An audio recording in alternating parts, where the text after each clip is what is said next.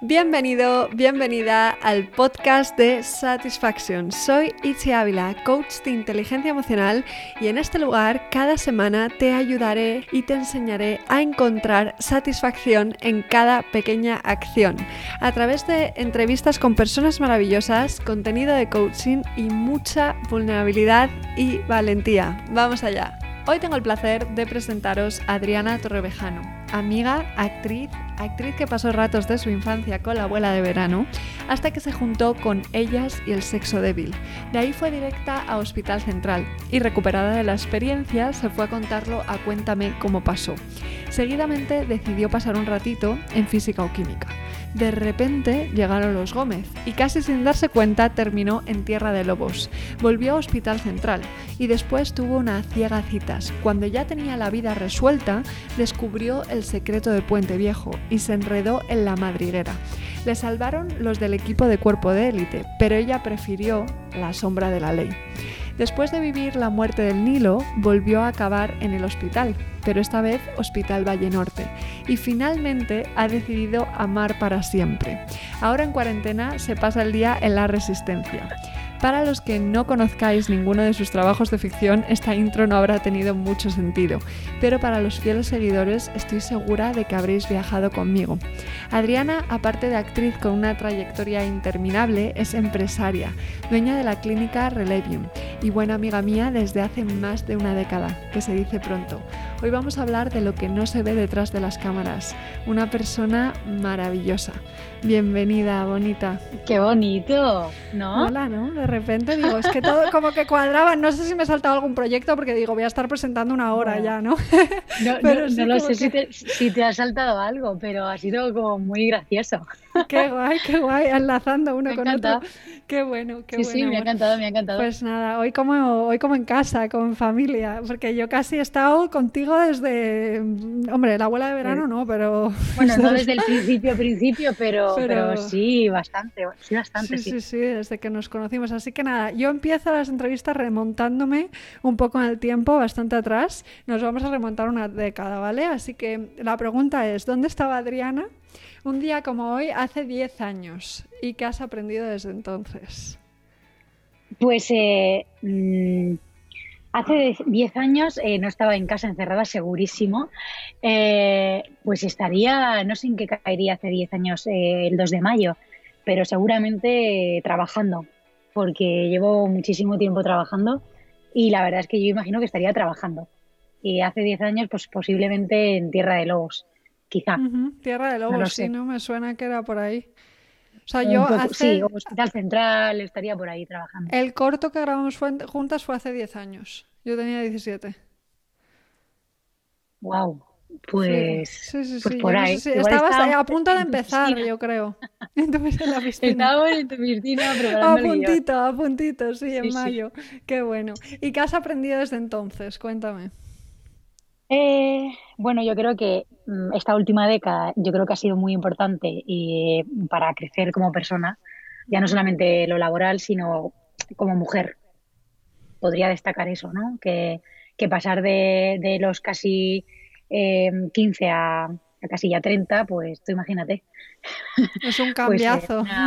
claro, tengo 28, pues, pues sí, perfectamente desde los 17 a los casi 30 años. Eh, creo que podría decir eso, por resumírtelo en una frase.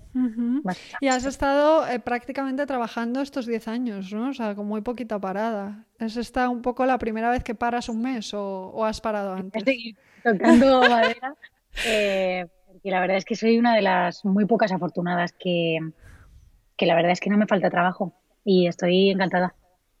Qué guay. Tú empezaste tu carrera siendo peque, una niña. Entonces, em, creo que es muy interesante, em, no sé si sabrás responderme a esta pregunta, ¿cómo crees que ha influido eh, tu profesión de actriz en tu infancia y en tu adolescencia, ¿no? que son como dos periodos también súper importantes? Bueno, quizá em, ha sido una infancia diferente a una infancia como normal. Eh, no por eso tiene que ser mala ni triste, sino todo lo contrario, porque creo que siempre fui una niña que hacía lo que quería hacer, eh, siempre y cuando tuviera buenas notas. ¿Será el requisito? Era el requisito, sí. Eh, pero siempre he sido una niña feliz porque he querido eh, ser actriz y lo he podido ser.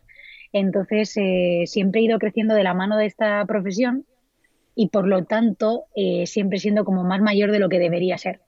Quizá por estar rodeada de gente muchísimo más mayor que yo o, o que a lo mejor debe ser un poco más madura en esta profesión o por el simple hecho de estar jugando barra trabajando, ¿no?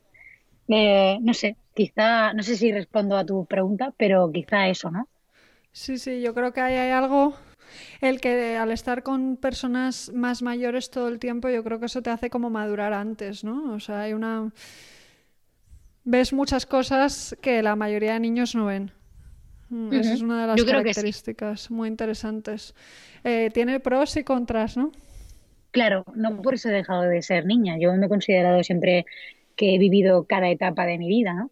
Eh, quizás no con tanto ocio, por así decirlo, porque yo he decidido también dedicar mi tiempo de ocio a lo que es mi profesión, pero porque para mí también es un tipo de ocio que me enriquece como ocio y como trabajo, ¿no? Que es para mí una suerte que va de la mano, pero mm, que a lo mejor no es el típico ocio de una niña pequeña o de un adolescente es, un, es una suerte efectivamente que tu profesión sea un hobby. Eso es un regalazo porque pasamos mucho tiempo, mucho tiempo en el trabajo, ¿no? Como para que no nos guste. Eh, pero, por ejemplo, la adolescencia fue justo con la época de Tierra de Lobos, que es como cuando de repente te hiciste más conocida, ¿no? Entonces, ¿cómo se lleva eh, el ser un adolescente que aún no, no has madurado en muchos sentidos y de repente, pues, ir por la calle que te conozcan y todo esto? ¿Qué efecto tuvo eh, eso en tu vida? Eh, fue un poco extraño, pero yo creo que hubiera sido como más heavy ahora, ¿no? Que hay redes sociales. Porque hace 10 años, que parece una locura, y hace que fue, parece que sea ayer, pero hace 10 años no había este boom de redes sociales, ni había Instagram petándolo, ni, ni nada de, esto. Yo me acuerdo que me abrí Instagram estando en Tierra de Lobos. Eh, entonces, yo creo que se vive como de una forma muy diferente a lo que puede ser mi adolescencia en Tierra de Lobos, que en su momento fue una, una serie que, que duró un tiempo, se hicieron varias temporadas. O sea que podemos decir que tuvo un poco de éxito, ¿no? A lo que, por ejemplo, podrían estar viviendo, eh, yo que sé, ahora en élite o, o, los adolescentes de, de, ahora. No tiene nada que ver el boom, ¿no? Mediático. Es que eso es súper interesante porque es verdad que tú viviste ese boom, digamos, antes de las redes. O sea, ¿cómo eh, crees que ha impactado ¿no? el, tema de las redes sociales, de Instagram, de los followers, el contacto que hay con el público, que ahora es muy diferente? ¿O cómo te ha impactado a ti? Porque ahora sí que tienes redes, ¿no? Eh, tanto en tu vida personal como en tu vida profesional. Claro, a nivel eh, personal, a mí hay una, bueno, voy a empezar por lo profesional, que es como más obvio. A nivel profesional, sirven las redes ahora mismo y por hoy para darte a conocer, para mostrar tu trabajo, para, no sé, para que la gente te conozca en ese sector, digamos. Pero a nivel personal, creo que son bastante enriquecedoras porque creo, sinceramente, que hace muy poco tiempo había como muy poco contacto con con la persona eh, conocida, en este caso. Quiero, quiero decir, ahora tú puedes seguir a, tu actor o a tu actriz favorita y, ver si tiene un perro, si tiene un gatito, si, si no sé, si le gusta desayunar tostadas, eh, no sé, es como una forma como de estar más cercano a, a, esa persona a la que, no sé, admiras, por así decirlo, o, o, te hace también, desde mi punto de vista, me hace estar como más cerca de, de la gente que puede seguir mi trabajo. ¿No? O sea, ser como más persona o más natural ante las personas. No sé es si muy me estoy interesante, sí, sí, porque eh, como actriz tú recibes mucho más feedback ahora que antes lo que recibías era cuánta audiencia ha habido, ¿no? O sea, o lo que te decían por la calle, pero ahora es como que hay un contacto más directo, ¿no? En ambos, en ambas direcciones. Y, y, eso tiene una parte buena, desde luego, porque hay una parte muy bonita, ¿no? Luego también tiene la parte en la que de repente estás muchísimo más expuesta a las críticas, a los haters, a, pues que, que de repente cualquier persona que te quiera decir algo, ¿no? Tiene como un poco una puerta, un acceso a decir, hola, pienso esto, ¿no? De eso sí. Em, perdona que te interrumpa, porque es que has abierto una puerta como muy interesante. Porque, claro, antes, eh, si yo iba por la calle y, alguien se acercaba, ¿no? Siempre predominaba lo bueno a lo malo. O sea, quiero decir, cara a cara la gente se atreve más a decir cosas bonitas, por suerte, que a decir cosas malas. Pero escondidos tras un móvil, una pantalla o lo que sea, la gente se atreve más a decir cosas malas. Y es curioso porque a mí me cuesta mucho creer, porque yo no soy nada así, eh, cómo alguien puede coger un móvil, meterse en el perfil de alguien de Instagram e insultar. ¿no? Que me parece como muy curioso que la gente pierda tiempo en hacer eso, eh, pero que es, lo que más se suele ver. Sí, sí, y es, curioso que en persona eso no sucede. Entonces, por lo tanto, el boom que puedas tener hace 10 años sin este tipo de, de conexión con la gente es diferente a lo que puedan estar viviendo gente de 20 años ahora, con un boom mediático. Claro, es que es justo lo que tú dices, que en la calle al final no tienes la valentía de ir y decirte, oye, eres no sé qué o no me gusta nada lo que... Pero en, a través de una pantalla está respaldado, ¿no? Pero el tema haters es como súper interesante. sí, a mí me hace mucha habla, habla mucho de la, de la, inseguridad de esa persona que escribe, ¿no? Porque es como estás dedicando tu día a, a, insultar a alguien que no conoces, ¿no? Pero bueno, a mí me interesa más, hablando contigo, claro, eh, cómo se recibe eso, sobre todo sé que tú has, em, has publicado en algunas ocasiones ¿no?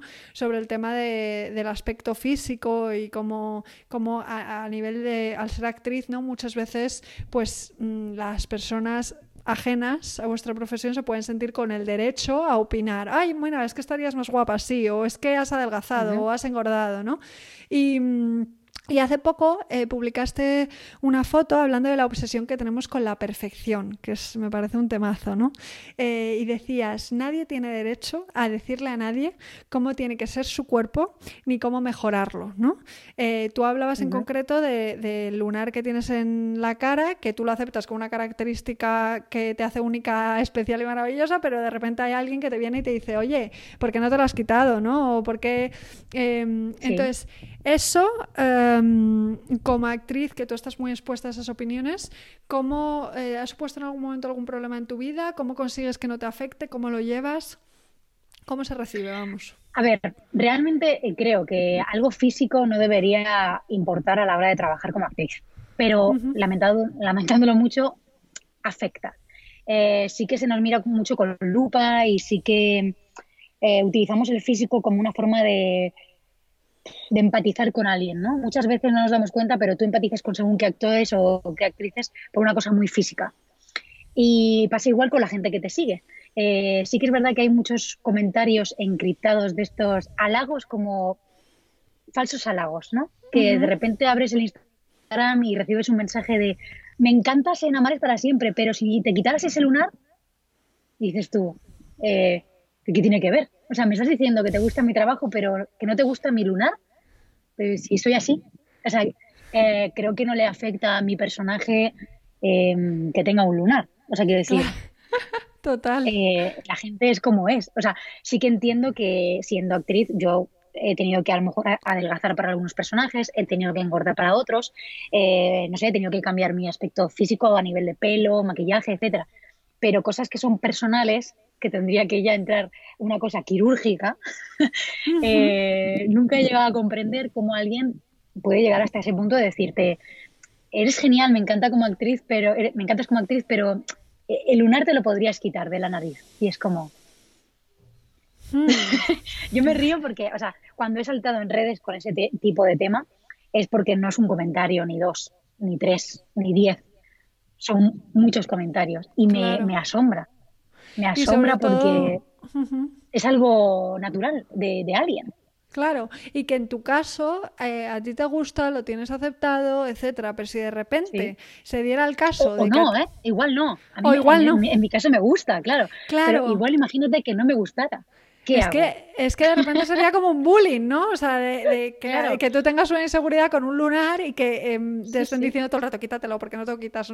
Entonces creo que eso eh, muchas veces no pensamos en el efecto que puede tener en el otro lado, ¿no? Como se suelen idealizar a los actores, a las actrices, ¿no? Em, al fotocall y toda esta parte, pues no se ve que, oye, que hay una persona detrás y que a lo mejor tiene una inseguridad y que a lo mejor la afecta, ¿no? Entonces, em, hace poco, bueno, hace tiempo ya grabé un podcast con eh, Izanami Martínez y hablábamos de esa polémica que se despertó hace tiempo en la revista Yodona, que de repente se les ocurrió llamar a, a la actriz René Zellweger, le llamaron zampabollos, ¿vale? Y se quedaron tan anchos, ¿no? Entonces, claro, este tipo de comentarios puede tener un efecto negativo en las adolescentes que leen la revista, que se pueden identificar con ese, típico, eh, ese tipo de físico que tenga René, pero eh, es interesante también ver ¿no? qué efecto puede tener eso en la actriz que lo recibe, ¿no? ese tipo de comentarios eh, despectivos. René, justo esto no creo que lo haya leído en una revista española, pero a ti, por ejemplo, alguna vez te, te has sentido atacada o te ha afectado ¿no? algún comentario de este tipo de un medio de comunicación? o, de alguien, ¿no? Del público, a ti o a alguna compañera, que de repente un medio de comunicación... Mira, realmente eh, a mí todos los comentarios que me, que me llegan no me afectan, sean buenos o, malos. Llámame loca o llámame suertuda, pero sí que, sí que evidentemente como cualquier mujer actriz en esta profesión eh, ha recibido ese tipo de comentarios de te veo más delgada, te veo más gorda, eh, estos están a, la, orden del día, este tipo de comentarios en cualquier publicación post de Instagram, en cualquier, o en cualquier mensaje privado, etcétera. A mí realmente no me afecta que alguien me diga, te veo últimamente más delgada o últimamente más gorda. A mí me, a mí me molesta por todas aquellas mm, chicas eh, o chicos que me puedan llegar a seguir y vean ese comentario. Ahí sí que, ahí sí que me entra un nervio interno eh, porque creo que se hace mucho daño, no solamente a la persona que recibe ese mensaje, que me pueden hacer daño o no, en este caso no, eh, no, porque yo me quiero tal y como soy, pero hay gente que lee eso que sí que puede llegar a hacer mucho daño. Em, profundizo en ese sentido. Quiero decir, eh, muchas veces me han preguntado chicas, sobre todo chicas, no sé por qué, pero muchas veces chicas me preguntan, ¿cuánto pesas? Que me parece una pregunta como muy ambigua, pero es ¿cuánto pesas? Eh, y yo siempre intento decir, eh, da igual lo que peses, ¿no? Porque realmente ya forma parte de una constitución, forma parte de una estatura, de cómo, seas tu, cómo sea tu complexión eh, física. yo puedo pesar, no sé, 60 kilos y estar saludable y otra persona pesar 60 kilos y no estarlo. Entonces, creo que, que hay que tener mucho cuidado con esos mensajes y creo que la gente que los hace no es consciente del daño que pueden llegar a hacer. Mm. Eh, eh, ya no solamente a la persona que lo recibe, insisto, sino a la gente que lee ese tipo de comentarios. Gente como puede ser eh, Instagram o puede ser las revistas em, que dicen, como en este caso, zampagollos a René. Mm, pues ahora yo soy una chica y que tengo algún problema con mi físico, leo eso y mi físico, por lo que sea, se parece al de René, pues ya le hemos leado. Ya lo hemos leído justo. Ya en unas enfermedades innecesarias. Claro, es que alimenta al final una cultura que, premia mucho la idea de perfeccionismo, que es mm, no se puede alcanzar, ¿no? Y, y, creo que de alguna manera las actrices muchas veces sois modelos a seguir para mucha gente. Entonces, si te están criticando a ti, imagínate cómo se siente una niña en su casa de 15 años diciendo, pues yo estoy gorda o yo... Entonces creo que es, que es un tema que me, me, interesa mucho siempre hablarlo y sacarlo a la luz y ver que, que, bueno, que al final lo que hay detrás, por un lado, es una persona y dos, que es que ya no solo es que estés insultando a esa persona, es que tiene un efecto muchísimo mayor por la influencia ¿no? que puede tener esta persona. Eh, es muy interesante. Decías que, que la mayoría de mensajes críticos que recibes de mujeres. Em, ¿A qué crees que se debe la competitividad, eh, competitividad entre mujeres y qué podemos hacer para ser más colaborativas y más comprensivas entre nosotras? Es que es un trabajo eh, complicado, ¿eh? porque es una cosa que ya es difícil alcanzarlo, porque em, sé que en algún momento lo alcanzaremos y, y podremos hacerlo muy bien, pero creo que es una cosa tan metida en la sociedad que es complicado ya no solamente en el mundo de las actrices o de esta profesión, sino en todos eh, los aspectos hay competitividad entre mujeres. Y es muy triste, porque, no sé, yo por ejemplo considero que tengo amigas que son actrices, y, digo amigas, eh, porque puedo decirlo, porque las considero así, pero es muy difícil. Eh, en el mundo en el que yo trabajo, tener amigas realmente te lo pone la industria muy difícil porque sí que es verdad que estamos constantemente compitiendo por personajes, por, yo qué sé, por ser más simpáticas, pues más buenas actrices, más tal. Y, eso es una cosa que hay que luchar entre nosotras. O sea, y creo que solo nosotras podremos eh, llegar a, dejar de ser así.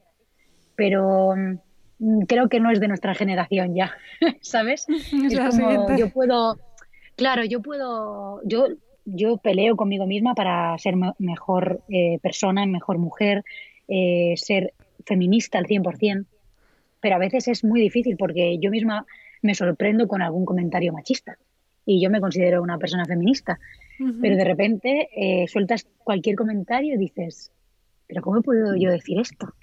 ¿No? Y no te das cuenta, pero es que es muy difícil eh, desaprender lo aprendido. Eso es, y en esa profesión, claro, en esa profesión nos han educado así, a, competir y, lo, y, lo, ves, y, lo ves y, intentas no hacerlo. Por eso eh, a mí me encanta poder decir, tengo de mis mejores amigas son actrices y me encanta decirlo porque me entero de un casting y se lo digo y, esas cosas hace 10 años no sucedían. O sea, hace 10 años no, les, no compartirías un casting con una amiga, ¿no? O sea, he puesto un ejemplo, ¿no? Hace de, tiempo. Pero era raro. O sea, a mí hace 10 años se me decía que yo tenía que ir eh, maquillada, eh, tenía que salir a la calle bien, tenía que ir a un evento para que se me, se me viera. Eh, bueno, yo estoy haciendo ahora esta entrevista y voy sin maquillar. O sea, quiero decir, que, que, no hay... Y no lo hago por ser más feminista, quiero decir. lo hago porque me, apetece. Estoy en clase el sábado, pues me apetece hacer una charla contigo así, como soy yo, ¿sabes? Entonces creo que eso se... Claro, eso se, se, se debe aprender poco a poco. Poquito a poco, paso a paso, eso es. Pero lo curioso es que digas que, que la industria eh, hace que sea un reto el que actrices se puedan llegar a hacer amigas, pero amigas entendido como la palabra amigas, ¿no? O sea, que, que hace 10 años te dijeran, oye, no, mm, eh, si, maquíllate o tienes que ir así, o si comparte, eh, no compartas este casting que te hemos dado, o no sé qué.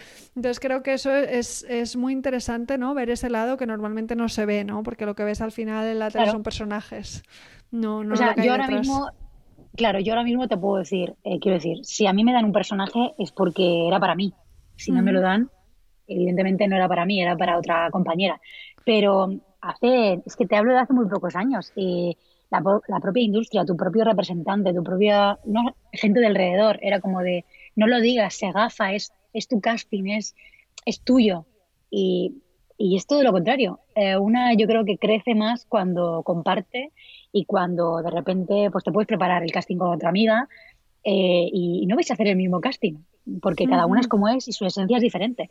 Pero creces muchísimo, muchísimo más. Y yo he estado en, situaciones maravillosas donde a lo mejor estás en la final con una amiga y dices, pues mira, si te lo dan a ti me voy a alegrar. ¿Sabes lo que quiero decir? Y eso es súper bonito.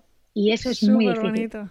Súper bonito y súper raro de ver, hay que Es raro, sí, sí, sí, porque yo, te digo, eh, no era así hace unos años, pero porque eh, era raro hacer eso, ¿no? La gente no te decía eso, todo lo contrario. Entonces, no se, bueno, no se invita a que haya ese tipo de relación sana, ¿eh? ese es el tema. Mm, mm, no, y creo que hasta que no sea algo sano, por eso las redes también a mí me, me ayudan a, a ser más sana, porque muestras tal y como eres, ¿no? A veces había, hace poco había mucho tabú en que una actriz no podía mostrarse tal y como era, por miedo a dejar de ser misteriosa, por así decirlo, a la hora de, interpretar un personaje. Y yo creo que todo lo contrario. Eh, creo que es bonito que una persona se emocione contigo viéndote trabajar en un teatro y que eh, luego por redes a lo mejor vea lo payasa que eres, ¿no? Creo que eso es más enriquecedor creo. Justo. Eh, me encanta que estés viendo con este lado tan positivo a las redes, ¿no? Porque últimamente, por lo menos yo desde mi profesión, todo lo que veo es como la parte de cómo nos afecta las redes sociales, la parte adictiva a nuestra psicología, no sé qué. Y de repente aquí hay un lado bonito también, ¿no? La, la parte más positiva de eh, incluso te puede ayudar a desencasillarte de un personaje, porque la persona conoce a la actriz que hay detrás, ¿no? O sea que es muy guay.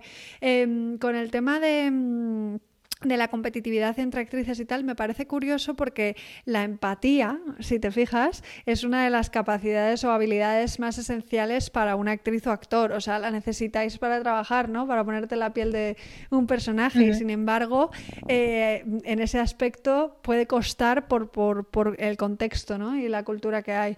¿Ha habido alguna vez en la que eh, te haya costado empatizar con algún personaje que te han propuesto? Mm, puede ser, eh, puede ser. A, lo mejor no empatizar tanto como, o sea, eh, sí, bueno, claro. Estoy pensando la pregunta, ¿eh? eh mm, a veces sí que sí que he chocado con algún personaje, porque aunque no digamos que seamos, bueno, yo no me considero una persona de ideales fijos ni de, bueno, que no pueda ser tolerante con, con todas las personas, pero pero cuando interpretas a alguien y te tienes que meter en la piel de, un personaje en concreto, eh, tienes que quererle tal y como es, ¿no? Y, lo bonito de un personaje eh, es que es como una persona, que tiene mm. lados de luz y lados de oscuridad. Mm. Entonces, ah, tú, siendo tú misma vas por la calle o conoces a alguien, eh, empiezas una relación o lo que sea, y tú puedes decidir si querer estar con esa persona o no, viendo su luz y su oscuridad, pero con un personaje eh, tienes que quererle la oscuridad también. Y entonces me parece como interesante porque a veces esa oscuridad de un personaje que tienes que hacer y tienes que defender va en contra de ti totalmente o no lo apoyas. Por ejemplo, ahora mi personaje de Amar para siempre está en pleno eh, años 70, eh, pues es una mujer muy conservadora, muy machista, homófoba, tiene todo lo malo. Entonces, no soy nada partidaria a cómo piensa ella. ¿Y cómo lo haces? Cuéntame. O sea, ¿cómo lo ah, haces cuando te encuentras con una persona? O sea, de repente, este ejemplo es muy bueno, ¿no? Te toca hacer de una mujer que es homófoba eh, y tú no lo eres, ¿no? Entonces, ¿cómo consigues conectar o entender esa sombra de tu personaje? Pues agarrándote a la luz. Porque realmente eh, los escriben también los personajes que hasta el más malo, malísimo, tiene su lado tierno y tiene un gatito al que cuida y ama, ¿sabes? Mm. Entonces es como, eh, puede ser todo lo que quieras mi personaje, pero tiene un gran corazón, ¿no? Y te tienes que enganchar a la luz porque si no, no la defenderías en la vida. Nunca podrías interpretarla. O sea, si te cae bien, un, o sea, si te cae mal un personaje, o, la aborreces o, o, te cae, claro, si te cae mal, es muy difícil estar de la mano tantas horas con ella cada día. Sería insoportable. Sería insoportable. Tienes que buscarle el lado bueno. Es que lo que tú dices es muy, muy interesante el conectar con la luz porque si te fijas, la mayoría de personas en la vida real eh, no intentan ser malas, hacer daño, eh, simplemente desde su mapa mental, pues ven la vida así, ¿no? Y, pueden tener un gran corazón aún siendo homófobas, pero si te pones en contexto, pues en esa época o en esas circunstancias, pues, pues así se veía la vida, ¿no? Entonces es, conectar con eso, me parece que es una capacidad que luego te la puedes llevar a la vida, ¿no? Eh, me acuerdo el año pasado que fui a ver La Jauría, que es la, obra que hicieron, seguramente tú la vistes, ¿no? Basada en, en el caso de la manada, y los actores hablaban de cómo se habían metido en la piel de, los chicos de la manada. O sea, qué difícil eso, ¿no? Qué súper reto. Em, ¿Cuál ha sido, eh, a ver si se te ocurre, o puedes pensar en todos tus años de carrera, tu mayor reto profesional hasta la fecha? Em, bueno, a ver, es que no podría elegir elegir uno. Eh, creo que, retos, algunos mayores o menores, pero retos creo que son todos. Porque, igual porque yo lo veo así, ¿eh? igual es una forma mía de trabajar, pero me gusta considerar reto a, todo lo que me, me toque interpretar. sí, respondo sí, sí, sí. O sea, porque al final te lo tomas todo como reto, ¿no? Sí, porque no sé, es que ningún personaje no me acuerdo quién decía esta, esta frase, pero ningún personaje es pequeño. ¿Quién decía esta frase? No me acuerdo. Me suena a mí también esta frase. Sí, ¿no? Eh, la frase no me acuerdo cómo era literal, pero eh, decía algo así como ningún personaje es pequeño. Me la invento, ¿eh? No, no sé cómo era. Pero, y es cierto. Es que hasta, hasta el personaje que tenga menos líneas eh, eh, es seguro que buscas algo y, y, tiene algo rico dentro mm, que poder, no sé, profundizar y, y expresar algo y ayudar a alguien que esté viendo ese personaje. Justo. Y además que tú le puedes dar muchísima profundidad, en profundidad, aunque sea un personaje que pasa por detrás de estos extras figurantes, ¿no? O sea, tú te puedes meter en el mundo interno de ese personaje todo lo que quieras. Qué bueno. Em, y bueno, volviendo un poco atrás al tema mm, eh, Jauría, empatizar con personajes que a lo mejor están un mm. poco allá, em, has hablado de que tú eres feminista eh, y de que pues en tu vida incluso eh, a veces te encuentras ¿no? Con, diciendo algún comentario machista que yo creo que nos pasa a todos por cómo hemos sido educados. ¿no? El movimiento Me Too empezó en Hollywood y, y desde entonces muchas actrices han hablado de experiencias ¿no? con comportamientos sexistas, machistas, etcétera. Eh, ¿Crees que ese tipo de comportamientos están igual de presentes en la industria española? Eh, ¿Te has topado con ellos o, crees que no se da tanto aquí? Bueno, eh, hay algo que es innegable, que aunque estés dentro o fuera de, esta profesión, ves qué tipo de cine se hace o qué tipo de series se hacen. Y evidentemente hay muchísimo más trabajo para hombres que para mujeres, ya sea porque lo escriban así o quizá porque los que escriban la mayoría sean hombres también. Justo. Por suerte, yo creo que está cambiando un poco todo eso y creo que, que hay más cabida para la mujer en, el, en, nuestro mundo. Yo así lo veo y así lo siento. Em, y que los personajes son mucho más interesantes y que hay em, futuro ¿no? para, para mi generación cuando llegue a tener 60 años como actriz. Porque de lo que se quejan mucho de las actrices eh, de 40 en, adelante, que todavía siguen siendo jóvenes y pueden hacer de todo tipo personajes que no tienen personajes para hacer. Entonces yo creo que eso también está cambiando mucho y creo que a las actrices, por ejemplo, de mi generación, nos queda mucho recorrido por, interpretar. Ah, ya a nivel técnico y, demás, eh, sí que es verdad que me encantaría que hubiera más mujer. Creo mm. que se trabajaría también de, otra forma, habría otra esencia. Mm, no sé, pero también, también creo en la otra parte que, que el trabajo no lo va a hacer mejor un hombre o una mujer. O sea, el trabajo está ahí y cada uno le da su visión y, no sé, yo no tenía ninguna sensación extraña eh, con el tema de Me Too aquí en España. Ah, imagino que las habrá como en todos los eh, sitios y, tal, pero he, tenido la suerte, porque sabiendo que existe y que está latente eso, he tenido la suerte de que mm, no me he topado con algo tan desagradable. Que lo has visto de cerca. Y a nivel de personajes, eh, en toda tu carrera que ya es larga, estamos hablando de una década, ¿has notado que ahora hay más personajes femeninos protagonistas que antes? ¿Sí? Por supuesto. Mogollón, ¿no? O sea, em, por ejemplo, eh, bueno, eh, ahora que estoy viendo, por ejemplo, Killing Eve, no es española, pero por ejemplo, yo que sé, El eh, Hierro, la serie de Movistar, protagonizada por Candela Peña. O sea, eso hace unos años no, no se veía. Hubiera sido un inspector de, policía seguro. Entonces, eh, yo creo que sí que se está dando un paso. Eh, y volvemos a la misma. no pedimos ser más, pedimos ser iguales. Entonces yo creo que tiene que haber igualmente mm, inspectores de policía en una serie, pero molaría que también hubiera inspectoras y no siempre ser la mujer de o la que está embarazada o la o la lo que sea. que mola que también lideremos proyectos porque también salen cosas muy ricas y muy interesantes.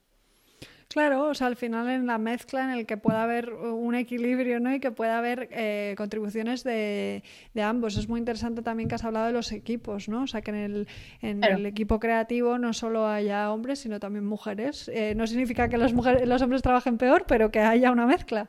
Eh, claro, es, que, y todavía sorprende porque yo me, he encontrado con muy pocas operadores de, o sea, operadoras de cámara, mujeres, con muy pocas. Y cuando me encuentro con una, es súper extraño. Es igual que cuando te encuentras a una mujer taxista. O sea, te subes a un taxi y de repente dices, ¡ay, una mujer! Te sorprende. y, dices, qué lejos estamos de ser una sociedad feminista porque si te sigue sorprendiendo algo así, es increíble. Es increíble. Igual que te pasa cuando llegas pues, a un set de rodaje, que todos son hombres. Todos.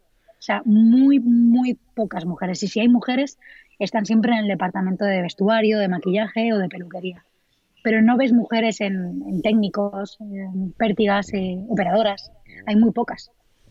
Es y no quiere decir que no las haya. ¿eh? Esto, o sea, que aún siga siendo así y que además esto que, la mayoría de gente no lo ve, ¿no? Porque se ve, el detrás de las cámaras no se ve, ¿no? Y son equipos de, a veces en una serie como por ejemplo eh, Amar es para siempre o demás, ¿cuántas personas puede haber en un equipo? 100, ¿no? Así.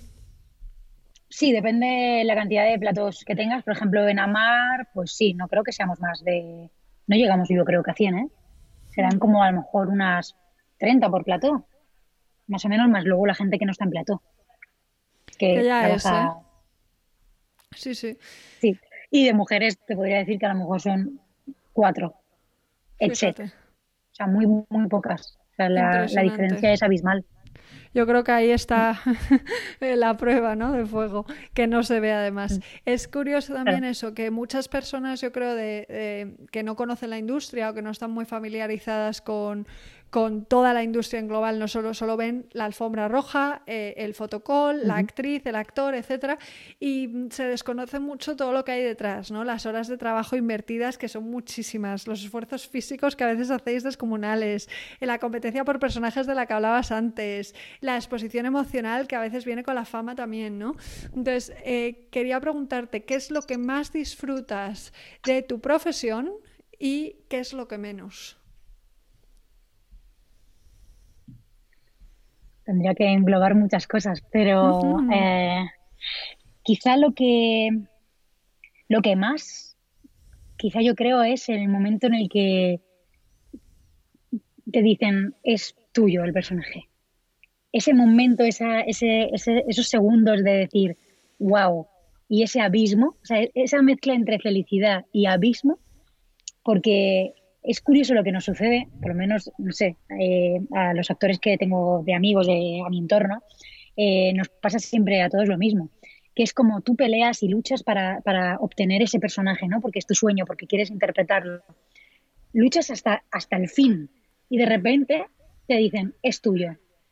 Ese momento, ese instante de felicidad y de, de abismo y de miedo y decir, ¿cómo voy a, enfrentarme a este personaje? ¿Cómo lo voy a hacer? Eso, eso es maravilla. Eso a mí me encanta, es, es, es droga pura, porque a, raíz ya de ese momento ya solo viene la creación, que para mí es el mejor momento de, afrontar un personaje, que es crear, eh, pues eso, cómo camina, cómo habla, eh, qué le gusta, qué hace en su rato libre, es, es como, eso es lo mejor. Toda la creación que haces con los directores, eso es, a mí creo que de las partes que más me gustan. Y porque luego ya es una cosa muy rutinaria de día a día. Eh, siendo una serie diaria, ya ni te cuento, pero siendo una serie de prime time o cine o tal, ya es una cosa que ya está establecida y entonces tú vas y trabajas. Pero todo lo que es la creación de, cómo hacerlo es maravilla. Y lo peor, eso quizás es más difícil, eh, lo peor. Bueno, señal de que te gusta mucho lo que haces. Sí, no sé qué decirte. Eh, quizá el vacío que se te queda cuando terminas. Que es un vacío, mm, no, sabría ni, describirlo. Cuando terminas un proyecto en el que has estado volcado, pues imagínate, mm, cuatro, cinco, seis meses o incluso un año, porque sea una serie larga y tal, eh, el vacío que se te queda de... Eso es como una especie como de soledad. No sé si me explico. Vas de la mano como con alguien eh, le estás interpretando, le dedicas más horas a él que, a ti misma, a ese personaje, y luego cuando se termina, como que no sabes muy bien qué hacer con tu vida. Como un duelo cuando acabas un libro, ¿sabes? Que te quedas como, ¿y ahora qué? Como cuando acabas un libro, o sea, un duelo mucho mayor, ¿no? Porque es lo has vivido tú casi, ¿no? sí, ¿no? Estoy haciendo, claro, como, como, como un ejemplo, cuando terminas una relación sentimental. Claro, porque además también cuando acabas un proyecto, eh, es, o sea, normalmente todo el equipo es el que hablábamos, creativo, 100 personas, 30 las que sean, pasáis muchísimo tiempo juntos durante mucho tiempo, a lo mejor tres meses, un año, lo que sea, y en el momento en el que el proyecto acaba, eso desaparece también, ¿no? Entonces es ya no solo el duelo del personaje, sino eh, del proyecto y de la gente. Por eso cuando te encuentras a, algún compañero eh, en otro proyecto, da muchísima ilusión y parece que seas incluso familiar de esa persona sin serlo, porque pasas tantas horas con, esa, con, un mismo equipo que de repente, pues eso, es un vacío muy, muy grande. Muy, muy grande. Y luego el miedo, que en tu caso, suerte y porque te lo has currado muchísimo, de que cuando se acaba un proyecto no sabes cuándo va a llegar el siguiente muchas veces, ¿no? Entonces, para una persona que le gusta trabajar, pues... Bueno, y además ahora con toda la crisis que estamos teniendo en nuestra profesión y en todas eh, con esta pandemia mundial, eh, va a ser complicado. Y una vez finaliza un proyecto, eh, es un abismo y una incertidumbre que dices, bueno, pues a ver, a ver qué pasa. Claro. Porque a la resistencia se está oyendo con guantes, con mascarilla, ¿no? Y no, no podía estar en contacto. Hay programas que se han estado haciendo eh, en este periodo de estado de alarma. Eh, y claro, el protocolo es muy heavy, muy mm. heavy. Eh, claro, no puedes tener en contacto con, con, los que están ahí siempre en el programa, con tu protección de mascarilla, guantes. Pero claro, eh, hacer ficción es otro, otra, otra movida que el entretenimiento. Yo para interpretar a, un personaje necesito de un equipo. O sea, yo no puedo interpretar un personaje porque quiera. Eh, necesito a gente a mi alrededor. O sea, necesito que me peinen, que me, que me maquillen, que me vistan, que, que me microfonen, que me enfoquen, que me graben. O sea, necesito a un equipo, a una infraestructura. Eh, o sea, somos todo un equipo, si no, no puede salir un personaje, ni una serie, ni un proyecto.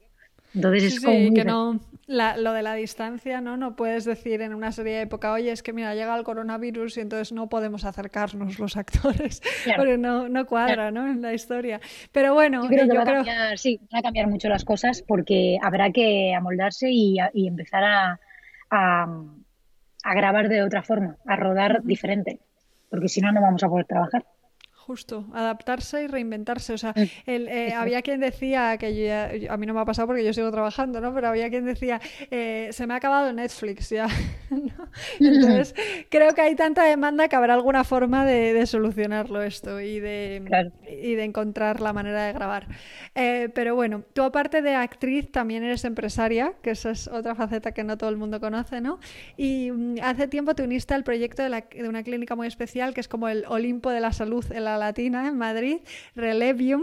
Es una clínica de odontología, fisioterapia y entrenamiento personal. Cuéntanos un poco qué te llamó la atención de este proyecto y por qué decidiste a la hora de hacerte empresaria meterte en una clínica como Relevium. Bueno, quizá también pues eh, a raíz de, sentir esos abismos entre trabajo y trabajo, creo que es súper importante eh, estar eh, con algo activo, o por lo menos yo lo necesito para sentirme útil, para para eh, no emplear demasiadas energías en esta profesión, porque cuanto menos le hagas caso, más trabajos vienen. Y parece absurdo, pero así es. Y, no sé, me apetecía estar como ocupada eh, en los momentos de parón entre trabajo y trabajo. Cuando no tengo un proyecto activo, me gusta volcarme en la, en la clínica en lo que pueda, porque evidentemente no soy odontóloga y no puedo hacer mucho pero, pero bueno, me, gusta sentirme útil en otro sector que no sea el, mío y hago lo que puedo. Pero, no sé, como una forma, no lo veo como un plan B, sino más bien otra alternativa eh, a la que le puedo dedicar tiempo cuando no tengo trabajo de actriz y cuando tengo trabajo de actriz, pues eh, no pasa nada porque no se lo, no se lo O sea, que eh, no, crees que es necesario tener un plan B, simplemente tú lo, eh, te has metido en esto porque te apetecía tener como una ocupación, ¿no? ¿Como actriz crees que hace falta o es necesario tener ese plan B por si acaso o no? Bueno, es que, es necesario y, o sea, claro, es que es, otro tema este. Eh, creo, claro, cualquier actor que no esté, y esto lo hemos hablado tú y yo alguna vez, cualquier actor que no esté en activo como actor, aunque esté trabajando en la barra de un bar, siempre va a ser actor, nunca va a ser un camarero. Porque quien es actor es actor. Entonces, es una profesión que inevitablemente para poder pagarte una casa con luz, eh, agua, tienes que tener un plan B, porque es imposible, si no, vivir de esto. A no ser que, seas de los afortunados que, pueden vivir de la profesión. Eh, por eso empezábamos esta entrevista diciéndote que me sentía una afortunada porque puedo vivir y llevo muchos años viviendo de, mi profesión y de lo que, de lo que amo. Entonces, no todo el mundo puede hacerlo. Eh, entonces, entiendo que la gente tenga un plan B. Es, es necesario. Sí, Pero no por eso vas a dejar de, de, dejar de ser actor aunque tengas, o sea, está bien tener el plan B, pero aún así, o sea, ese balance y ese equilibrio entre, vale, tengo un plan B, pero voy a darlo todo en mi plan A, ¿no? Que es lo que, lo que voy a hacer siempre, ¿no? Aunque esté en una barra de un bar. Justo, qué bonito. Totalmente. Es que si no, eh, es muy difícil eh, solo poder, o sea, tenemos una fea costumbre que, que es comer. Así que es, eh, es, muy, es muy difícil. Justo, sí, sí, sí. Y, eh, pero claro que es eso, yo creo que intentarlo de lleno, porque además es que si, no, si lo intentas como a medias, ¿no? O sea, si, si no acabas de meterte en, oye, lo voy a intentar, me voy a preparar, me voy a formar, voy a hacer castings, voy a tal, pues eh, posibilidades de que salga no son muchas, ¿no? Entonces creo que es eso. O sí. O sí, es, que, es, que, claro, es un camino tan eh, loco este porque ya puedes ser la persona más preparada del mundo y no trabajar que ser la persona menos preparada y hacerte todos los proyectos que haya este año. O sea, es, es incierto, es que no hay nadie que, entienda esta profesión. Por eso, uno de los motivos por los que yo me lancé también a, crear, eh, eh, o sea, a pertenecer a, este proyecto de Relevium, fue eso, ¿no? Fue el pensar cuanto menos posible en esta profesión, una vez terminas un proyecto. Porque si no entras en un bucle extraño, porque eh, yo llevo aquí dos meses en mi casa encerrada y lo que necesito es trabajar, porque necesito interpretar y porque lo, necesito. Pues tú imagínate esa persona que lo necesite y no tenga esa opción. ¿no? Yo cuando acabe esto sé que tengo trabajo y, eso como que calma la ansiedad, pero aquella persona que necesite trabajar porque sea su vida esto, interpretar, y no pueda, eh, es, es muy angustioso. O sea, es muy angustioso. Entonces, eh, yo lo hice por no, por no pensar eh, en esto cuando acabas un proyecto y empiezas otro. Genial. ¿Y por qué Relevium y no una frutería o un despacho de abogados? O sea, ¿por qué este sector? Un bar, ¿no? Ya. un bar. Bueno, eh, en ese momento me, me, cayó del cielo esta oportunidad. Buscaban a alguien más para el proyecto y decidí, decidí entrar sin más. Me pareció una idea muy rompedora mezclar en un mismo espacio algo tan necesario y que la gente no cree que sea como que tenga algo que ver, ¿no? Eh, porque mucha gente dice, ¿cómo un mismo espacio, como una misma clínica puede eh, aportar odontología, pilates, eh, fisio, entrenamiento? no deja de ser salud, ¿no? Pero hay mucha gente que no, que no relaciona esos, bueno, esas diferentes profesiones y creo que tienen muchísimo que ver. De hecho, si la gente va a Relevium se va a dar cuenta de, que sí que tienen que ver. Que muchas veces dolores musculares eh, no vienen porque tengas una contractura, sino a lo mejor viene de, no sé, de que tienes ATM, que sufres de bruxismo y eso ya es odontología. Entonces es un, es un mundo que me interesó muchísimo y dije, me parecía interesante, Pauline, Justo, es que es fascinante. Yo me acuerdo cuando me contabas lo de, porque es verdad, el bruxismo se puede trabajar tanto en el dentista, ¿no? Como con un fisio que te masaje y, y, luego el, el, entrenamiento, o sea, cuerpo y mente están unidos. Esto lo hemos hablado mil veces, ¿no? O sea, no puedes decir eh, separo el cuerpo de la mente, una cosa por un lado y otra por otro. Y yo creo que tenemos una mentalidad eh, muy poco holística en ese sentido, ¿no? Es como, voy al dentista aquí, que me trabaje esto, y luego el fisio me trabaja lo otro sin tener ni idea de lo que ha dicho el dentista. Entonces, el conectar todo yo creo que es una nueva manera muy necesaria de ver la salud. Eh,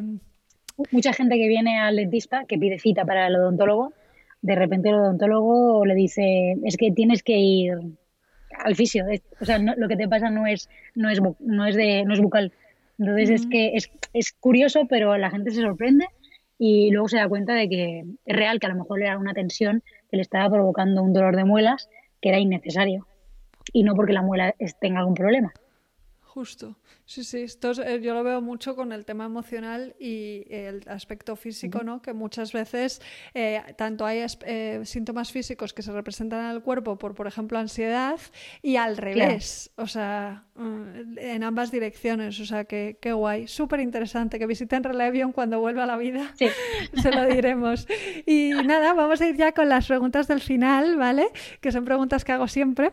Así que a ver qué me cuentas, amiga mía. La primera em, es ¿a quién te gustaría que entrevistase en un próximo podcast, en un próximo episodio? Puedes que haber dicho antes, es verdad, tenemos que haber hablado antes. Eh, em, ¿Qué sector?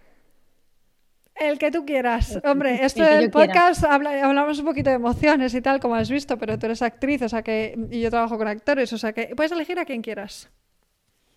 A quien te apetezca. Eh, uy, qué difícil. Qué Han pasado por aquí escritores, eh, actores, eh, actriz. No, ha habido más actrices antes que tú. y luego, pues, psicólogos y cosas de este tipo. Qué interesante. De mi industria. ¿Y nunca has eh, entrevistado a, alguien que no tenga nada que ver con las emociones, en el sentido que no trabaje con sus emociones? Porque me estás nombrando psicólogos, escritores, actores. Hombre, el podcast va de esto, pero sería interesante. Sí, sí, ya, ya, pero que me quieres decir. Pero quiero decir que un maestro tiene, tiene Un maestro podría ser, por eso, por eso. Tú... Hombre, emociones, emociones tienen todas las personas del planeta. Claro, por eso te digo que es bastante amplia la pregunta. Tú dispara, ¿quién te pues, apetezca? Eh, voy, a, voy, a, decirte la última persona con la que he hablado, porque me parece una, responsabilidad. Eh, mi amiga Aurora Carbonell, me parecería muy interesante que hablaras sé con quién ella. Es, sé quién es, guay, es actriz también, ¿no? Actriz también. Una de tus amigas actrices, de las de verdad. Una, de ellas, sí, sí. Genial, venga, pues me la apunto, fenómeno. Eh, vale. fenómeno, pues seguimos.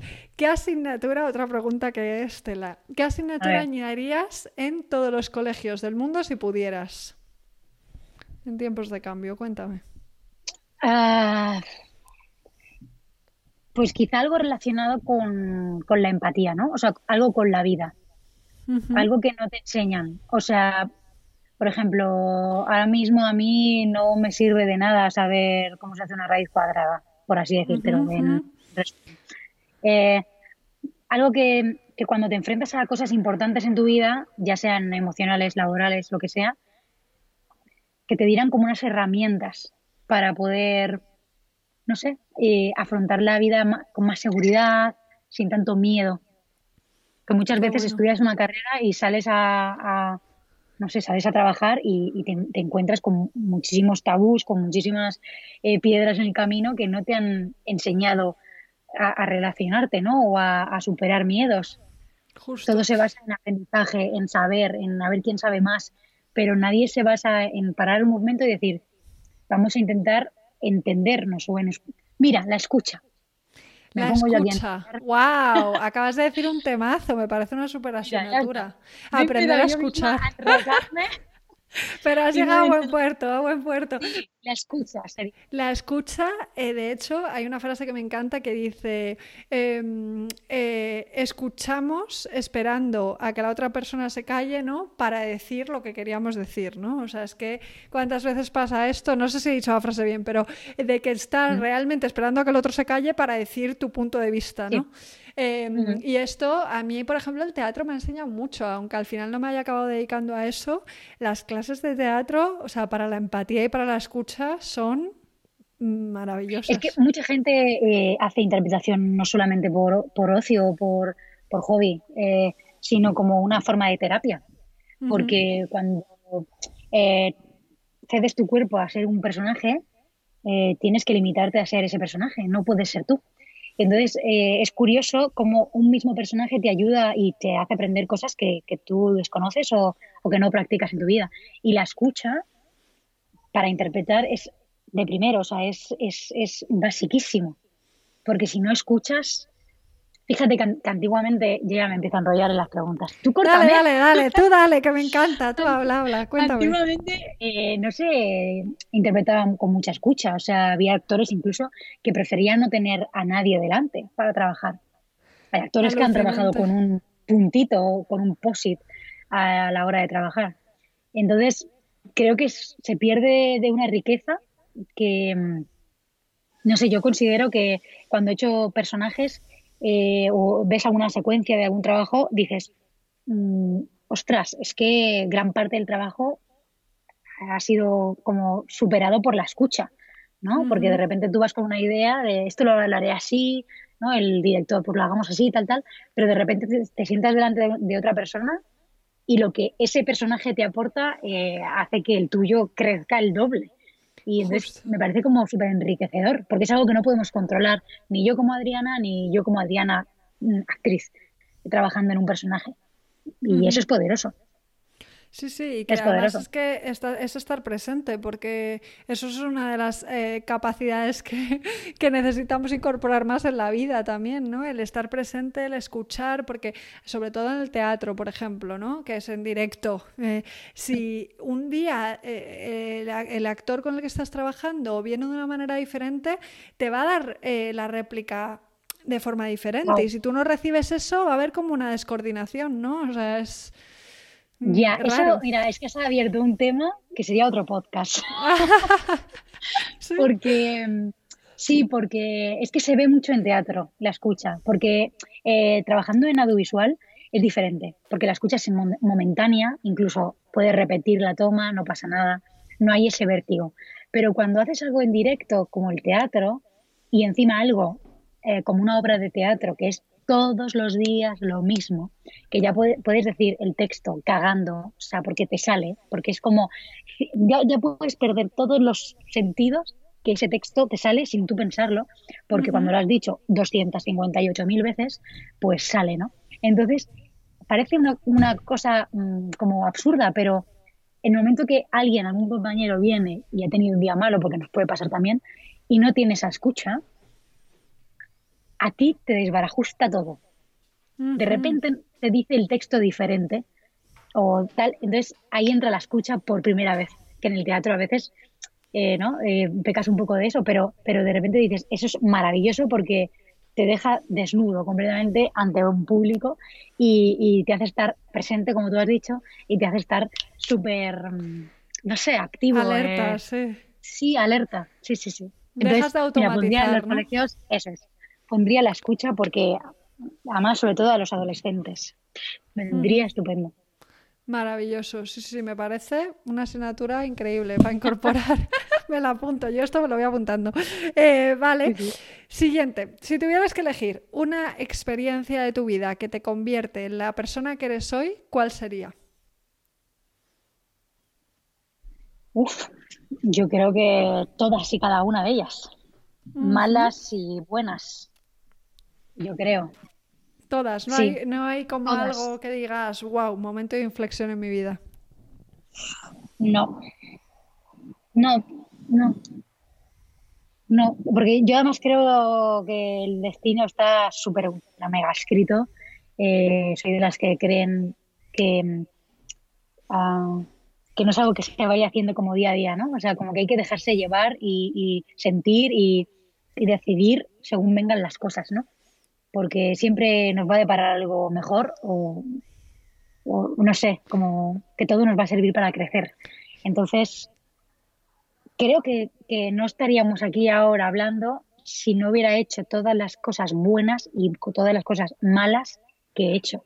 Y las cosas que he hecho bien y las cosas que he hecho muy mal. Interesante. Es todo un poco Porque no todo pasa para algo, ¿no? Claro, yo creo que, que, soy muy de ese lema. Porque si no, no sería así no habría aprendido mm, cosas que sé o, cosas que he desaprendido. Hombre, eso es, muy interesante cuando hay gente, cuando trabajamos el arrepentimiento en coaching, ¿no? O sea, me arrepiento de esto que he vivido. Y si te pones a pensar, o sea, si echas para atrás, si quitas este, que tuvieras un borrador, ¿no? Y pudieras borrar ese evento de tu vida del que te arrepientes, perderías tantas cosas buenas que han pasado a raíz de eso que ya no lo querrías borrar en la mayoría de los casos, ¿no? O sea, es, interesante esto. Creo que, creo que es un poco como el yin y el yang, ¿sabes? O sea, si, si no hay tristeza y no hay drama en nuestra vida, no puede haber comedia. Entonces, mm, creo que no hay algo puntual que nos haga como cambiar o darnos como el, el punch para, para seguir. Creo sinceramente que todo suma, bueno y malo. Genial, me encanta, me oh. encanta esta respuesta. Vale, seguimos. ¿Cuál es el libro que más recomiendas? Uno. pues mira, hace poco que fue, fue San Jordi y mm, cogí así como libros así guays que, que he tenido o he leído en los, yo qué sé, los dos o tres últimos años y siempre recomiendo, estoy mirando ahí por si lo tengo ahí a mano, siempre recomiendo eh, toda la verdad sobre el caso de Harry Quebert. Es un thriller, eh, me gusta mucho este autor, este escritor Joel Dicker, francés, maravilla, o sea, narra genial y mm, creo que es un libro muy redondo. A lo pues mejor no a todo el mundo le gusta ese, tipo de género, pero siempre recomiendo, si puedo, ese libro. Genial, perfecto. Pues ahí lo dejamos apuntado para que lo lean y yo lo leeré también. Vale, seguimos. ¿Qué tres cosas haces cada día para cuidarte? Ostras, mira, pues ahora en momentos de cuarentena está muy bien esto. Eh, ¿Qué tres cosas? Em, me gusta mucho eh, cuidarme interior y exterior. Quiero decir, em, pues tres cosas que haga habitualmente siempre, todos los días. Sonreír, primordial. Eh, ponerme cremas en la cara. También, oye, por dentro y por fuera. sí, eso es siempre. Eh, bien hidratada siempre. Y otra cosa, me gusta mucho comer, pero eso no sería una cosa como para cuidarme. Eh, qué difícil. Pero algo que hago habitualmente podría ser eso, comer. Pero eh, es una respuesta Oye, comer necesitamos nutrirnos, ¿no? También. Sí, ¿no? Pero no te hace como mejor, ¿no? O sea, no te cuidas. Bueno, sí, también te puedes cuidar comiendo. No sé, me quedaría con eso, ¿no? Eh, con reírme. O sea, no puede. Había. ¿Cómo es esta frase de que no pase un día que no... Lo de un día sin risa o un día sin, una sonrisa es un día, perdido. Pues sí, sí, me ha encantado lo de la sonrisa, porque nunca nadie me había hecho esto en lo de cuidarse. Y, es verdad que el sonreír, o sea, cuando tú sonríes, se genera un cambio, ¿eh? Es todo, es todo, es todo. ya puedes estar muy mal, que te pones una comedia y vas a seguir estando mal, evidentemente pero ya lo que tu cuerpo genera de endorfina o no sé qué exactamente, porque no tengo ni idea de lo que genera una sonrisa en un cuerpo, pero es sana. O sea, de hecho hay muchas terapias de sonreír. Sí, risoterapias. Eh, la risoterapia existe tal cual. Es maravilloso. No sé por qué, no sé qué genera en el cuerpo, pero sana. Y sí, trato de sonreír y, y ponerme cremas en la cara. Mira, qué buena mezcla. para sonreír muy guapa. Eh, es curioso esto de, mm, sonreír porque es verdad que, o sea, hay una diferencia entre sonrío para aparentar, ¿no? Tipo fotocall de aquí estoy maravillosa, todo está bien siempre, y el sonreír porque realmente tiene un efecto en el cuerpo que aunque estés mal te compensa a ti porque te vas a sentir mejor. Sí, sí, qué guay. Vale, pues ahora sí que sí, la última pregunta, que esta sí que sí la hago siempre y vas a saber por qué en cuanto te la diga, que es ¿qué es para ti la satisfacción? Uf. No sabría decir qué, es para mí la satisfacción, pero quizá, eh, evidentemente para mí es una emoción. Lo asocio a una emoción. Y cuando mayor, bueno, cuando más satisfacción he sentido, ha sido cuando, por ejemplo, las cosas salen bien o cuando... Eh, no sabe, es difícil esta pregunta, ¿eh? Es eh, cada persona tiene una respuesta, que es lo curioso de esto, ¿no? Claro. Yo cuando más siento satisfacción es cuando de repente es eso, ¿no? Que, todo viene dado, ¿no?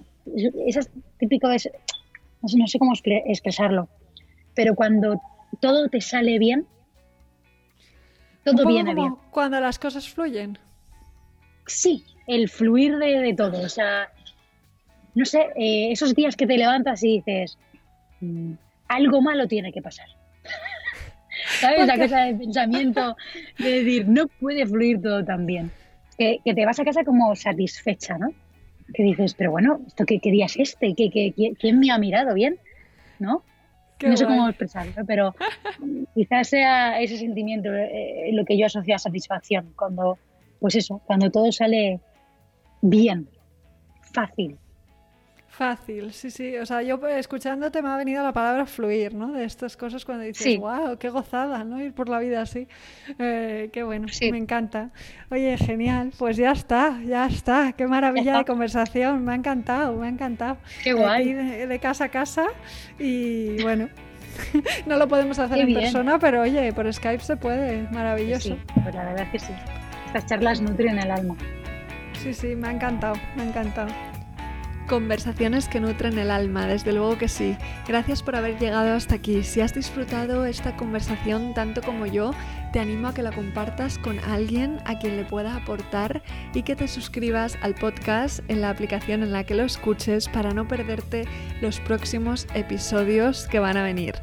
Por otro lado, con todo lo que está pasando, estoy ofreciendo una sesión de 30 minutos de coaching gratuita a cualquier persona que la pueda necesitar en estos momentos. Así que si es tu caso o conoces a alguien que necesite ayuda, no dudes en ponerte en contacto conmigo. La semana que viene, más y mejor. Mucho amor y satisfacción.